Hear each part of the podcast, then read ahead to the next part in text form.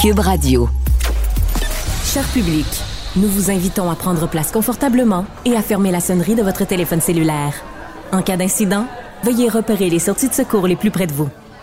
Bon divertissement. Un, deux, un, deux. OK, c'est bon, on peut y aller. Sophie Durocher. Elle met en scène les arts, la culture et la société pour vous offrir la meilleure représentation radio. Sophie Durocher. Tout un spectacle radiophonique. Bonjour tout le monde, j'espère que vous allez bien. Vous connaissez la phrase de Jean-Pierre Ferland, quand on aime, on a toujours 20 ans. Ben, je pense qu'on pourrait changer ça. On pourrait dire quand on aime, on a toujours 40 ans. Pourquoi je vous fais cette blague-là? Parce qu'il y a 40 ans, sortait l'album de Daniel Lavoie, Tension, Attention. Et pour célébrer les 40 ans de cet album qui a vraiment marqué la musique euh, au Québec, pas juste au Québec, au Canada au complet, puisque Daniel Lavoie est d'origine franco-manitobaine, ben, il euh, présente un spectacle qui va amener un petit peu partout en tournée. C'était la première hier euh, à la salle Wilfrid Pelletier de la Place des Arts. Daniel Lavoie, bonjour. Bonjour Sophie. J'étais hier soir, le public était en délire. C'est un pari Ouais. quand même euh, risqué parce que il y a des nouveaux arrangements pour beaucoup des chansons. Euh, c'est un pari assumé, Daniel? Ben complètement. J'ai jamais dans ma vie refait les mêmes arrangements de tournée en tournée. C'est vrai? Euh, c'est une lib- c'est une liberté que je me suis toujours octroyée et je me suis dit que si mon public euh, m'aimait, ils allaient me suivre. J'ai toujours essayé de faire quand même des arrangements qui. La, la seule chose que j'ai dit à mes musiciens, j'ai dit vous pouvez faire ce que vous voulez, mais je veux que ce soit beau. La seule chose que je vous demande. C'est un beau et- et- critère. voilà. Et, et ça s'applique depuis toujours. J'essaie toujours de faire quelque chose que je, évidemment, tout, tout cela est très subjectif, euh, considère beau et, et qui respecte la chanson, qui, qui lui donne euh, quand même euh, son intégrité. Donc, c'est ce que j'essaie de faire. Mais c'est quand même particulier parce que euh, c'est toujours un risque. Je m'explique, c'est que il y a des gens sûrement qui veulent aller entendre Daniel Lavoie en spectacle, surtout quand on souligne les 40 ans d'un album, et qui veulent eux l'entendre exactement comme c'est sur le record. pareil, pareil. Et donc, il faut satisfaire aussi ces gens-là. Puis en même temps, ben, pour vous, Daniel, c'est plate de refaire les choses exactement comme c'est sur le record. Donc, comment on trouve cet équilibre entre ces deux forces-là? En général, quand je viens de sortir un nouvel album, comme quand j'ai sorti Tension, Attention, la, la première tournée après Tension, Attention, nous reproduisions sur scène sensiblement ce qui était sur le disque. On n'essaie pas de dévier. Et, mais après 40 ans, euh, d'abord, euh, jouer du technopop euh, à 40 ans plus tard et à mon âge, ça serait absurde et- et risible.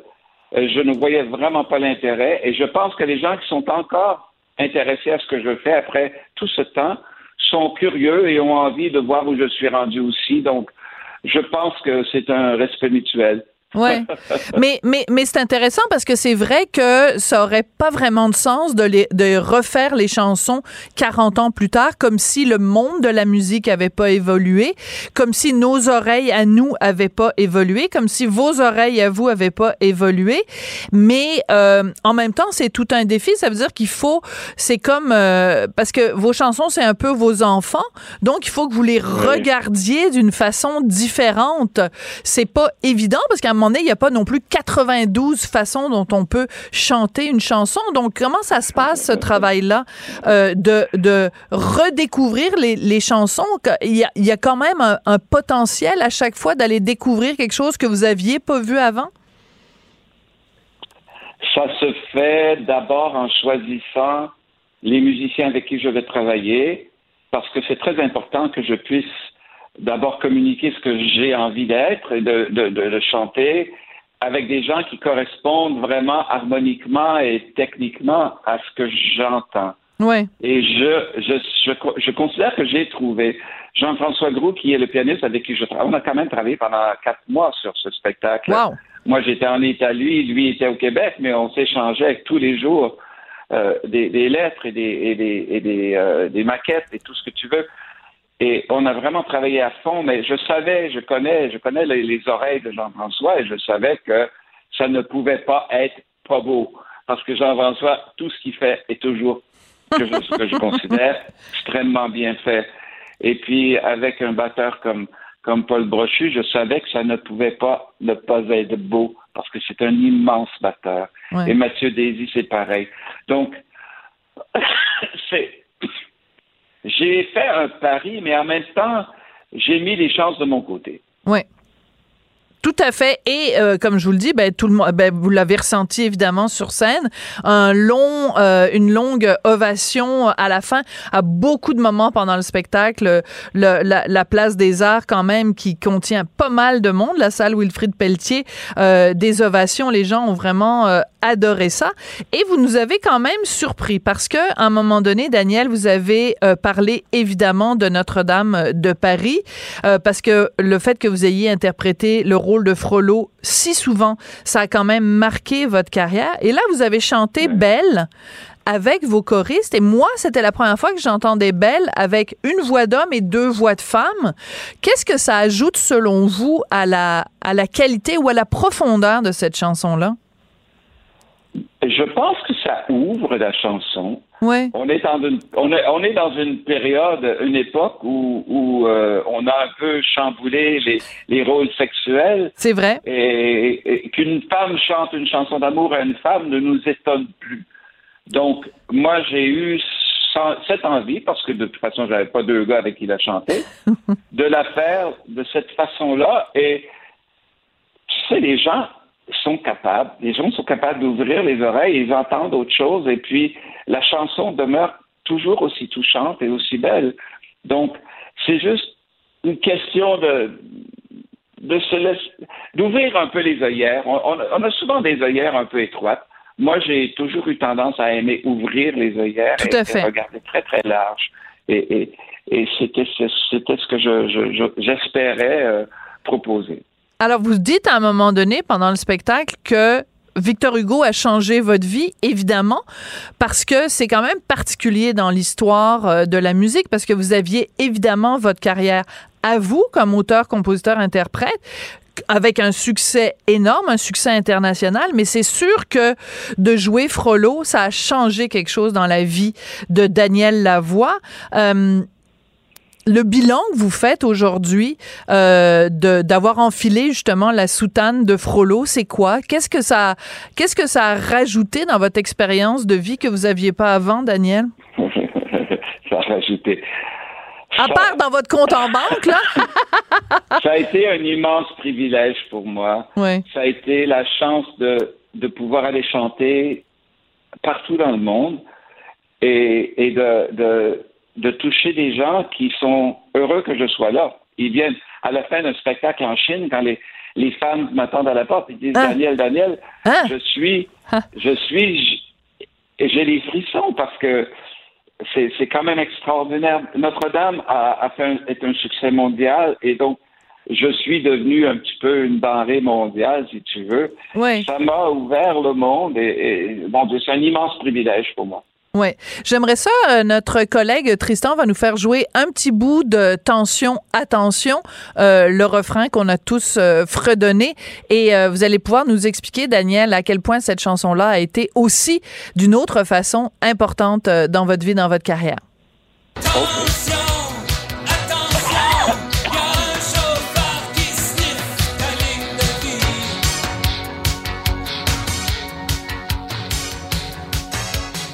Cette ligne-là, quand même, un chauffeur qui sniffe ta ligne de vie, c'est une des meilleures lignes de la chanson francophone euh, au Canada. C'est pas mal. Hein? Ah, c'est tellement. Euh, on voit l'image, on voit, c'est absolument euh, fabuleux. C'est le genre de choses dont on est fier quand même quand on est.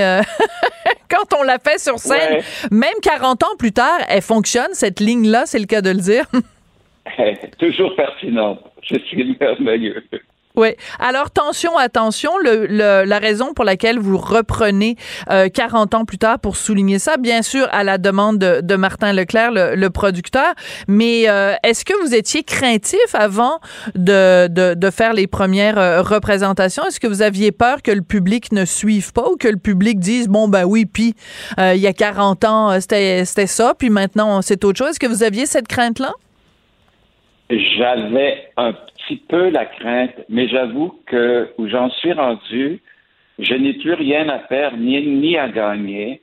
J'ai j'ai pas de carrière à faire et j'ai accepté de faire cette tournée-là parce qu'on m'a demandé de le faire, mais c'est certain que j'aurais pas aimé que ce soit euh, une catastrophe et que des gens soient pas heureux parce que quand on fait quelque chose, c'est vraiment c'est vraiment pour apporter du bonheur. Moi, j'ai toujours, je me suis toujours un peu vu comme un marchand de bonheur. J'essayais d'apporter de la joie, du bien, euh, du bien-être, euh, du réconfort. Et puis, sans prétention. Là, juste, la musique me fait ça, moi. Oui. Et puis, on m'a souvent dit que mes chansons faisaient ça. Donc, j'ai pris ça au sérieux et à cœur, et, c'est ce que j'essaie de faire depuis toujours. Mais c'était fascinant de vous voir sur scène hier soir parce que vous êtes peut-être un marchand de bonheur, mais en tout cas, euh, je pense que vous allez euh, régulièrement euh, acheter des choses dans votre propre magasin parce que vous aviez l'air particulièrement heureux, Daniel, sur scène hier soir, aussi bien entouré. Donc, ben, le spectacle pour les 40 ans de Tension Attention est en tournée. Et donc, ben, bonne, bonne tournée, Daniel, puis merci d'avoir pris le temps de venir parler aux auditeurs de Cube Radio. Ben, merci, Sophie, de me parler. Merci. Culture, tendance et société.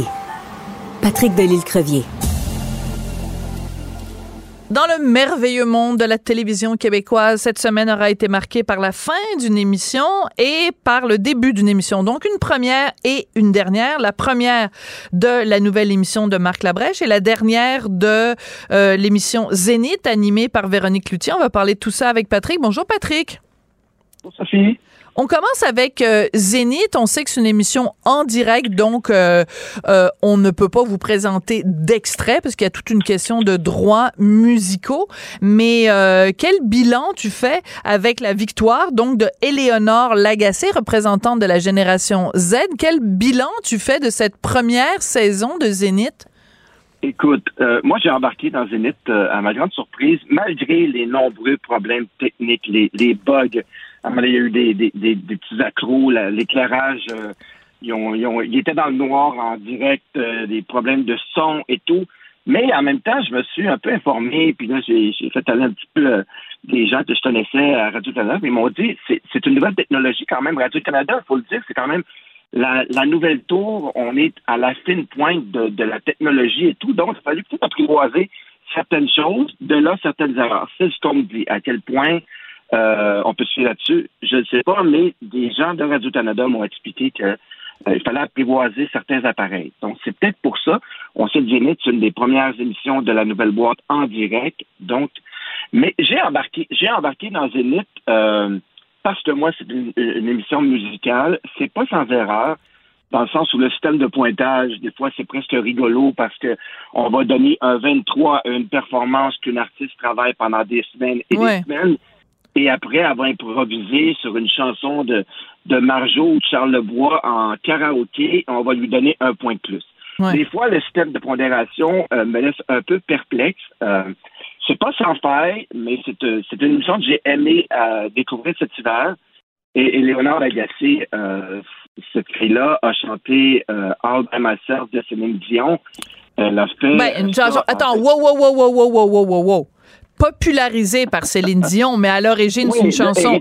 Oui, exactement. quand même. À la version Céline Dion. Oui. Euh, et, disons qu'elle l'a fait de façon merveilleusement bien. Euh, elle a joué de la harpe, elle a joué de la guitare à certains niveaux, elle a chanté, elle a atteint les notes de Céline Dion. Au début, je me suis dit, bon, Annie Villeneuve chante du Céline Dion en finale de Zénith. Après ça, tu as Léonard, Léonard Lagacé qui chante du Eric Kamen, version Céline Dion à Zénith. Je me suis dit, bon, c'est un peu.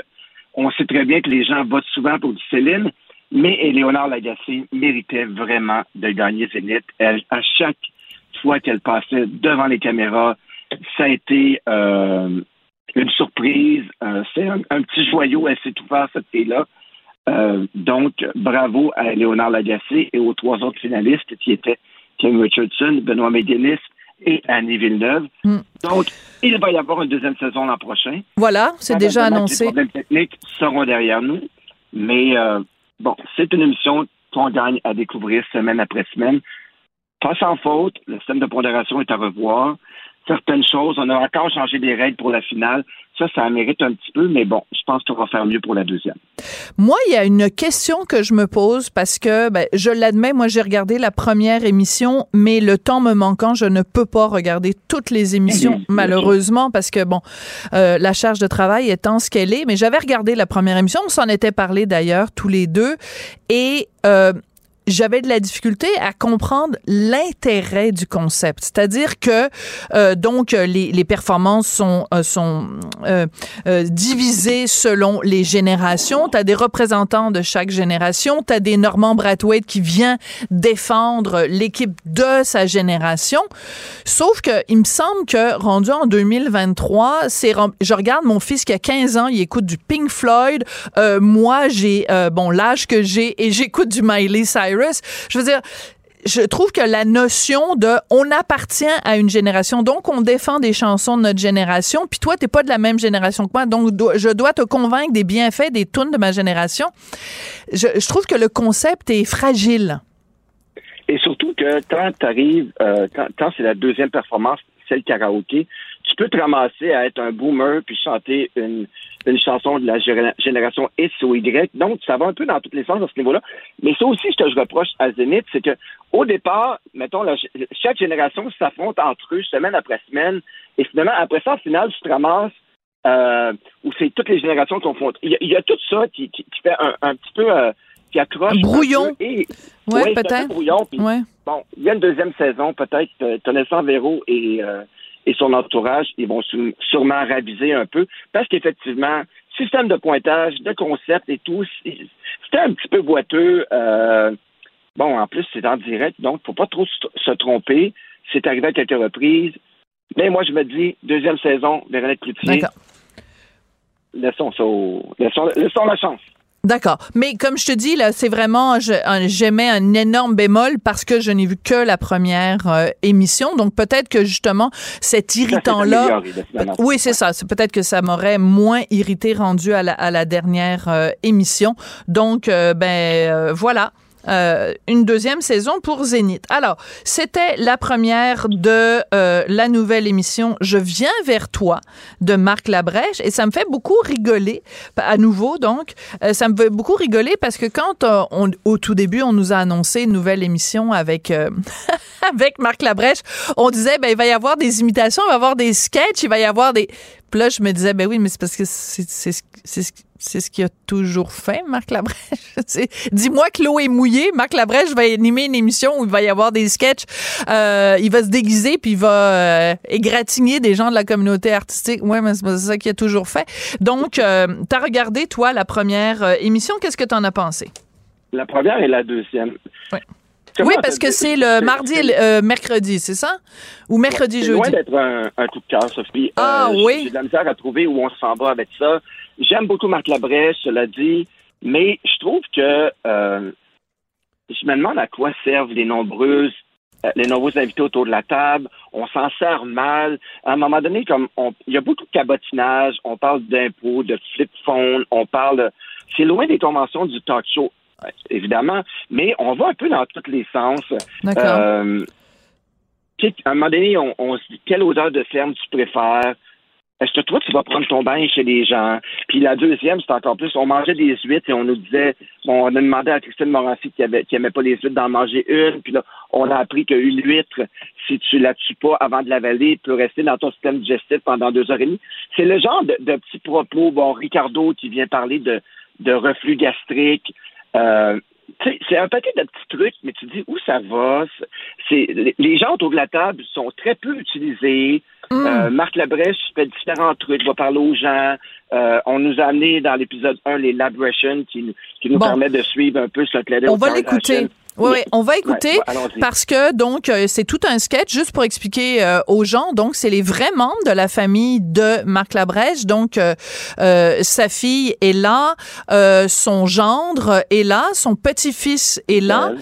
et sa mère est là. Et son père est là aussi de façon euh, vi- virtuelle, Gaëtan Labrèche, euh, parce qu'il est décédé, mais c'est comme un espèce d'hologramme de lui. Donc, c'est une, euh, une, une parodie des Kardashians avec la version Labrèchian. On en écoute un petit extrait.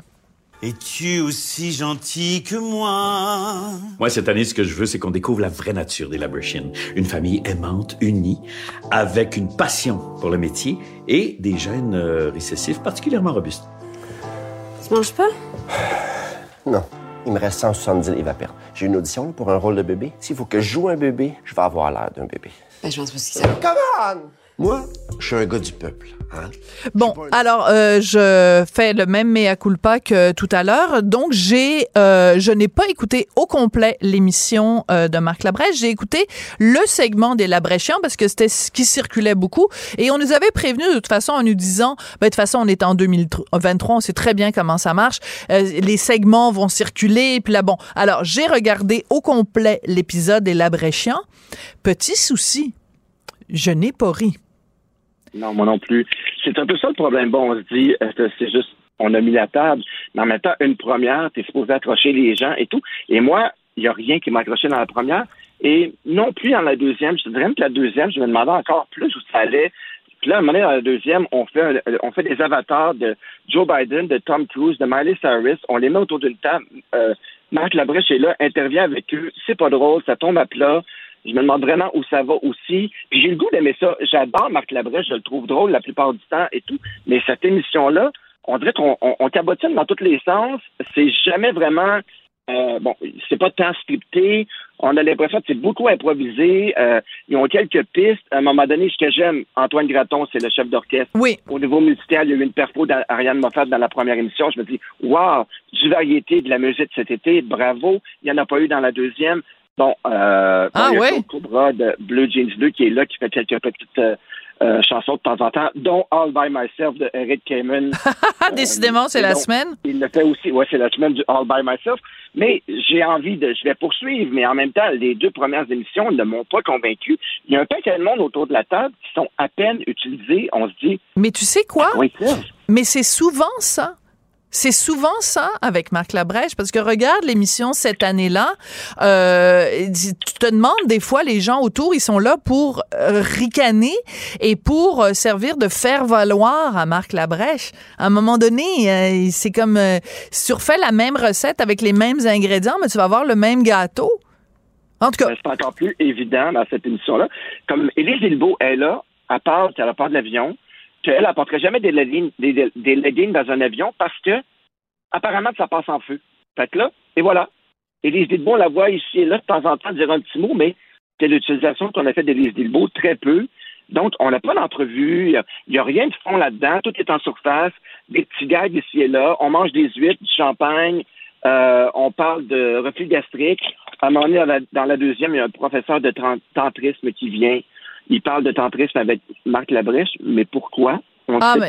ah ben moi je vais te le Donc, dire pourquoi? voilà. parce que à un moment donné la mère de Marc Labrèche est partie en Inde et là elle a découvert l'amour tantrique et normalement quand Marc Labrèche parle euh, de ça c'est absolument hilarant donc s'il a pas fait cette introduction là pour parler de tantrisme avec le monsieur peut-être que c'était pas ça aurait pu être Non. plus plus rigolo que ça. Écoute, euh, bon, ben écoute, euh, euh, déception. euh, on va lui donner une chance puis peut-être le regarder euh, la semaine prochaine, voir si ça s'améliore. Mais en télé, on le sait, hein, la télé est impitoyable. La, ta première émission, t'es mieux de frapper fort parce que c'est pas tout le monde qui te donne une deuxième chance. Merci beaucoup, euh, Patrick, de s'être livré à cet exercice euh, avec nous avec tous les, les bémols que ça, que ça implique. Patrick Delisle-Crevier, qui est journaliste culturel au 7 jours. Sophie Durocher. Divertissante. Elle sait comment se donner en spectacle pour vous offrir la meilleure représentation.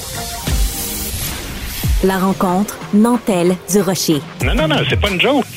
Sophie Durocher, Duduche, elle va se défendre. Guy Nantel. Ben, c'est exactement ça qu'il faut faire. Un duo déstabilisant qui confronte les idées. C'est à s'arracher les cheveux sur la tête. La rencontre, Nantel du Rocher. Ça va être quelque chose. Et ça va être quelque chose euh, quand on parle de Éric Duhem. Il se fait euh, brasser euh, de tout bord, tout côté cette semaine. Peut-être rappeler euh, c'est quoi son idée de pétition, parce qu'il y a comme une pétition différente chaque semaine. Éric Duhem, le chef du Parti conservateur du Québec. Oui, ben écoute, c'est évidemment, euh, tout le monde en a parlé. Donc, euh, il veut euh, que les euh, dragues cessent de faire des, des lectures euh, dans les bibliothèques. Et puis, Euh, madame, non, non, non, non, non. Excuse-moi, juste, je vais préciser, euh, Guy, il, il veut une pétition, pas pour empêcher les dragues d'aller dans la bibliothèque, qui est du financement de l'État. Après, si il y a des initiatives qui coûtent rien, puis que l'État... Lui, il en a contre le fait ben, que le gouvernement finance les, les bibliothèques sont financées par les fonds publics tout le temps. Oui, mais si, si ça coûte rien,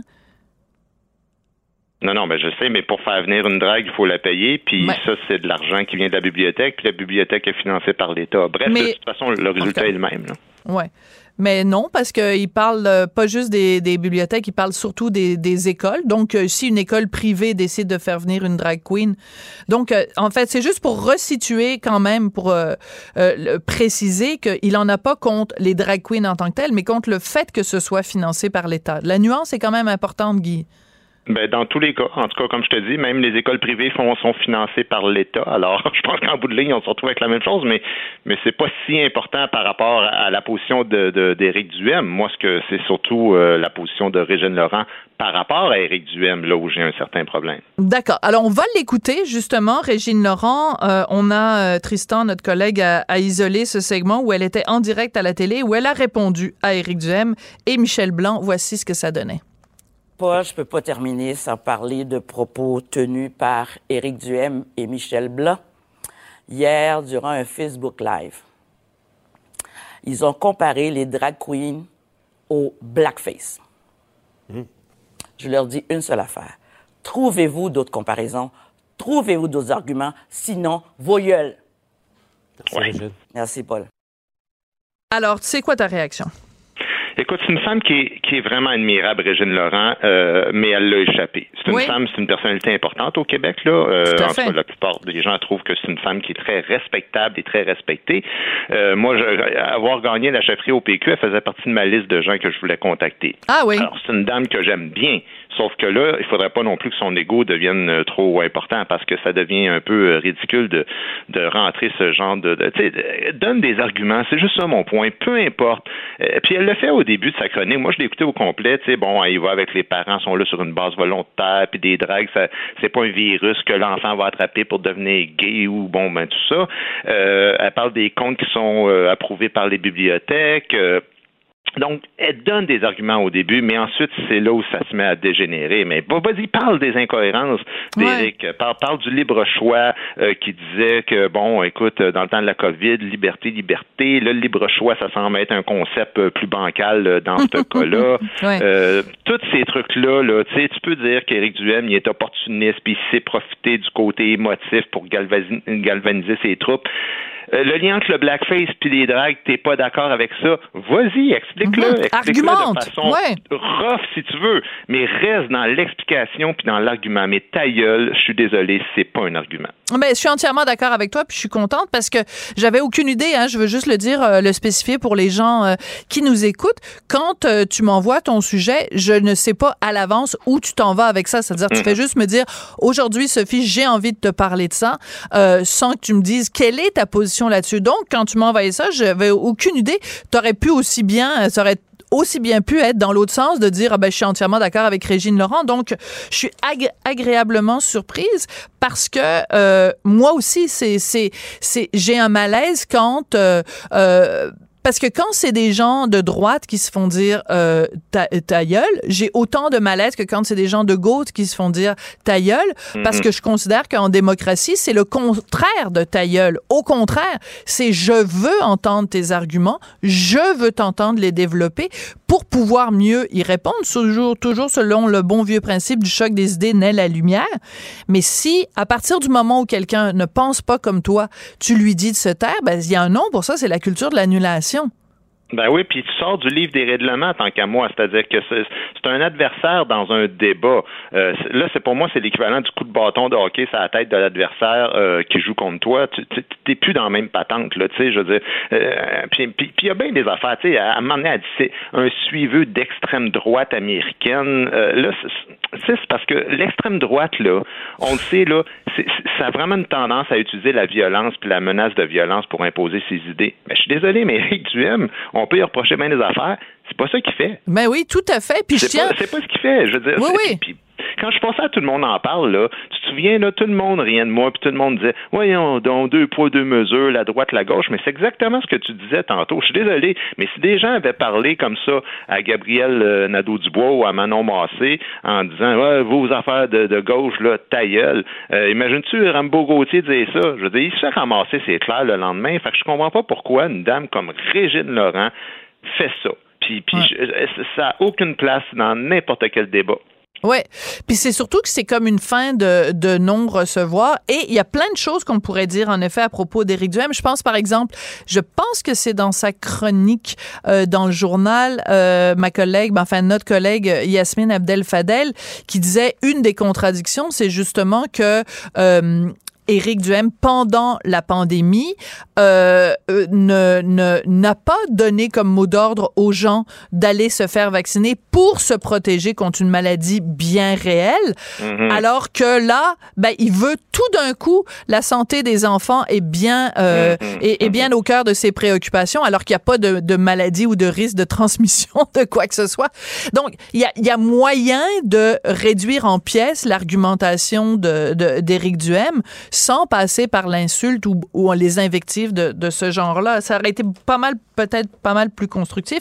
En même temps, c'est un peu gênant parce que, tu sais, on est là à critiquer quelqu'un qui est un commentateur. Peut-être que Régine Laurent, elle se lève peut-être la nuit pour nous écouter tous les deux, puis en se disant, ben ça n'a aucun sens la façon dont euh, Guy Nantel argumente, puis euh, du... Ben, jamais dit ta à qui que ce soit dans aucun débat. On en fait à tous les jours euh, des conversations comme ça, puis on puis tous les vendredis au Monde à l'envers, c'est ça. Je pense pas, ni moi, ni toi, ni aucun débatteur a fait ça.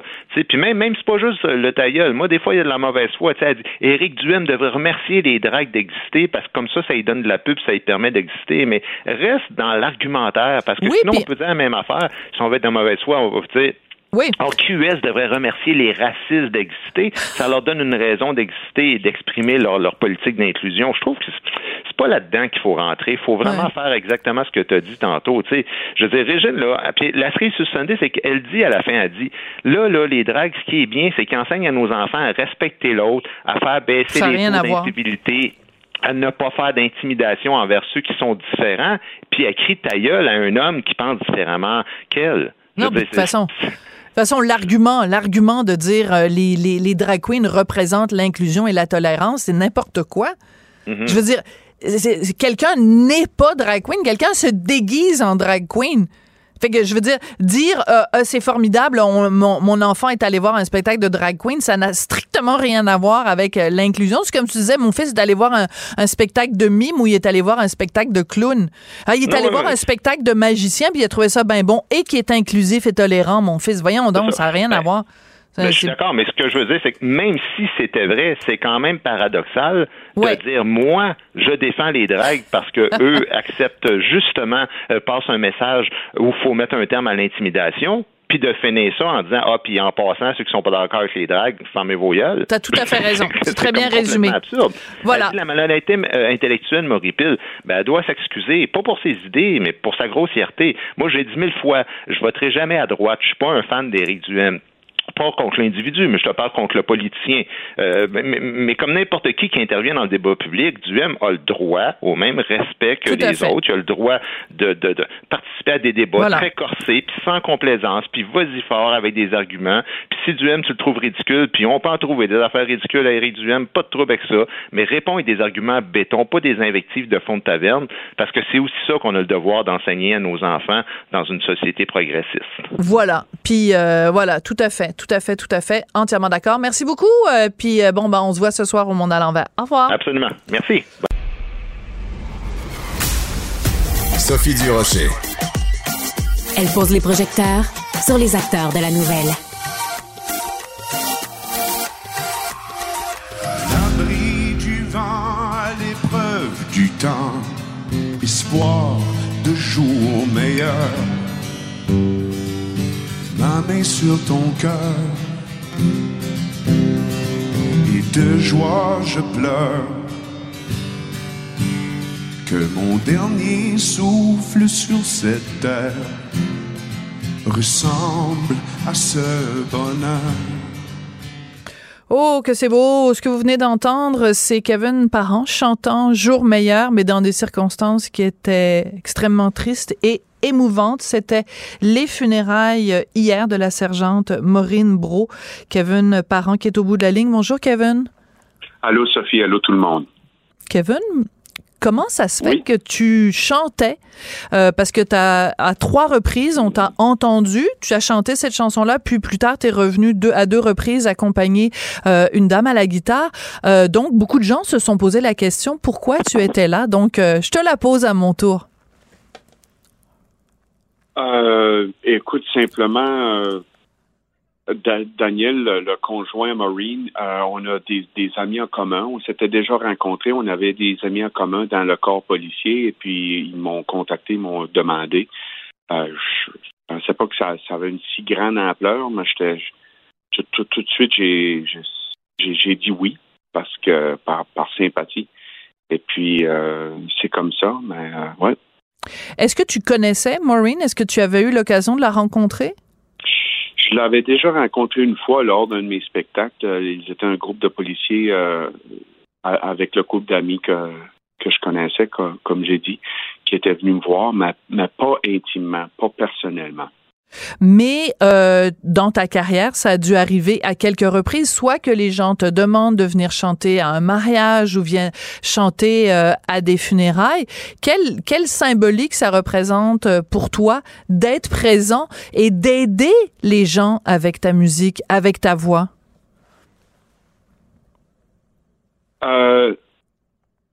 je pense qu'en Gaspésie, on, on, est une petite communauté où notre famille chante souvent lors d'un service à des, à des gens.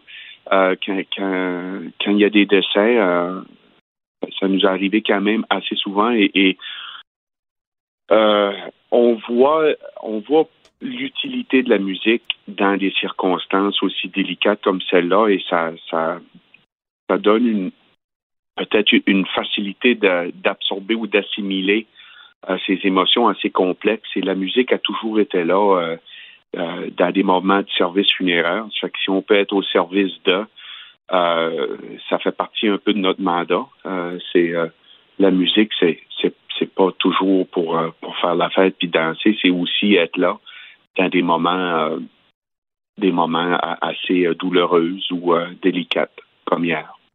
Je te regardais sur les vidéos euh, qui, ont, qui ont circulé dans les différents articles. J'ai pas pu regarder les funérailles euh, en direct. Et euh, je te regardais regarder les gens dans l'église et je sentais, Kevin, dans ton visage, l'empathie et l'humanité que tu que tu avais. Est-ce qu'il y a des gens qui sont venus te voir après pour te parler de ça, du bien que ça leur avait fait, de l'importance de ta présence dans l'église? Euh, ben, oui, j'ai eu des beaux témoignages, c'est sûr. J'en reçois encore sur, sur, sur Facebook et tout, des, des, des, gens des corps policiers. Euh, mais c'est comme je dis, tu sais, euh, peut-être, je pas, pas dans les mêmes circonstances, mais c'est quand même pas, pas la première fois que, que je témoigne ou que, ou que je suis présent dans des services comme ça. C'est puis comme je dis, peut-être qu'il y a des personnes qui ont des attitudes euh, euh qu'on est plus à l'aise. Moi, personnellement, le deuil, c'est quelque chose que qu'au lieu de le fuir, je pense que c'est sain et c'est important de, de l'accueillir, le deuil, et de le vivre. Oui. Et oui, oui, oui, il n'y a, aucun doute. Mais je dois avouer que hier, c'était c'était très spécial. Euh, et et euh, j'ai aussi écrit une chanson qui dit qu'il y a du beau dans le malheur, dans le sens que mm dans chaque deuil, il y a quand même un cadeau et aussi dramatique et tragique qui est le décès de, Maureen. Euh, il faut quand même souligner qu'il y avait, une solidarité, euh, il y avait quelque chose euh, d'extrêmement beau et de sain et de, serein dans de, voir tout le déploiement de, des corps policiers qui étaient là pour, pour Maureen et, et, pour, et pour ce que ça symbolise. Alors, euh, tu sais, de, témoigner à ça, c'était euh, c'était euh, c'était c'était déchirant à voir, c'est sûr, la famille et tout, mais il y avait de quoi, de, comme je dis, qui était très, très, très beau là-dedans et de, qui donnait espoir. Oui, et le fait aussi que, comme c'était évidemment transmis euh, en direct pour que tous les Québécois puissent euh, manifester leur, euh, leur sympathie, leur condoléances à la famille et aux proches et au corps policier, il y avait un côté... Euh, rassemblement national, tu comprends? C'était comme si toute la nation québécoise était derrière euh, Madame Brault, derrière sa famille, derrière ses proches, derrière les policiers qui font un métier si important. Mais c'est pas c'est pas juste dans l'église où ça se passait, c'était le Québec au complet qui suivait ça en direct. Ça, ça doit donner aussi des frissons quand on chante. On chante pas juste pour les gens dans l'église, mais on chante pour le Québec au complet. Ben, au, au, moment, on ne s'aperçoit pas de ça, non. Sophie, honnêtement. On est vraiment focusé. On avait la famille immédiate juste en avant de nous. Oui. Alors, on, on, focus sur, sur l'essentiel et, et si ça a été euh, retransmis et ça peut, euh, ça peut aider à, à peut-être à redonner un souffle de respect envers le métier qui n'est qui est vraiment pas facile et que les gens, tu sais, qu'on voit l'humanité derrière l'uniforme euh, et puis, euh, je te dirais que c'est euh, c'est ça qu'il faut retenir. Tu sais, c'est vraiment, c'est moi personnellement, je peux pas parler pour les autres, mais pour, pour, ma part, de voir, ça me donnait le goût de dire, écoutez, réveillez-vous. Tu sais, on peut pas toujours manquer de respect envers les corps policiers aussi. je, je, je veux pas dire que je suis vieux, mais quand j'étais jeune, j'avais un respect. On n'avait pas, on n'avait comme pas le choix d'avoir un respect envers euh, les agents de la paix. Et puis aujourd'hui, euh, sans m'embarquer dans des débats, euh, il y a comme un laisser-aller et, j'espère que ça va peut-être conscientiser des gens à, à, à, voir à quel point le, travail est difficile et délicat et que ces personnes-là sont là pour nous, sont là pour nous protéger et ils méritent tout notre, notre, notre respect. Oui, et j'apprécie beaucoup et je respecte en effet le fait que, que tu veuilles pas lancer un débat ou rentrer dans un débat, mais quand on ramène ça à l'humain, qui est l'essence évidemment de ce qui s'est passé euh, hier, on ne peut qu'être euh, bouleversé par euh, la mort de Maureen Bro et les, et les circonstances bien sûr de sa mort le choix de la chanson, le, le fait d'avoir choisi Jour meilleur avec ces paroles qui disent à la fin que mon dernier souffle sur cette terre ressemble à ce bonheur, c'est toi qui as choisi cette chanson ou c'est le conjoint de Madame Bro? Euh, je pense que quand on, m'a demandé, c'est, j'ai, suggéré cette chanson-là. Euh, c'est une chanson que, que, qui, que je trouvais qu'elle était quand même, il y avait, euh, moi, je, je, la, connais, la chanson. Il y a des symboliques euh, qui, que je trouvais qui, qui, étaient appropriés pour les circonstances. Et qui, tu le, le but, c'est d'avoir un baume, c'est d'avoir un peu d'espoir euh, euh, malgré cette douleur, malgré cette, cette, cette transition, et c'est de s'adapter au deuil. C'était de, de donner un, un, peu de réconfort et de et, et d'espoir. Et puis, et puis c'est ça, tu sais, on, des fois on réfléchit pas trop, euh, mm-hmm. on n'analyse pas, on y va avec le cœur et puis le, le cœur est allé vers cette chanson-là. Ouais, rien à faire que d'attendre l'analyse pendant ce temps. Moi, je révise. c'est très beau. Les paroles sont absolument euh, euh, magnifiques. Écoute, je vais, je veux parce que bon, tu as chanté cette chanson qui est une de tes chansons à toi, mais tu as accompagné aussi cette chanteuse donc qui a interprété une chanson de Ed Sheeran et une autre de Lady Gaga. Donc, on va écouter un petit extrait parce que tu l'accompagnait à, la guitare. On écoute ça.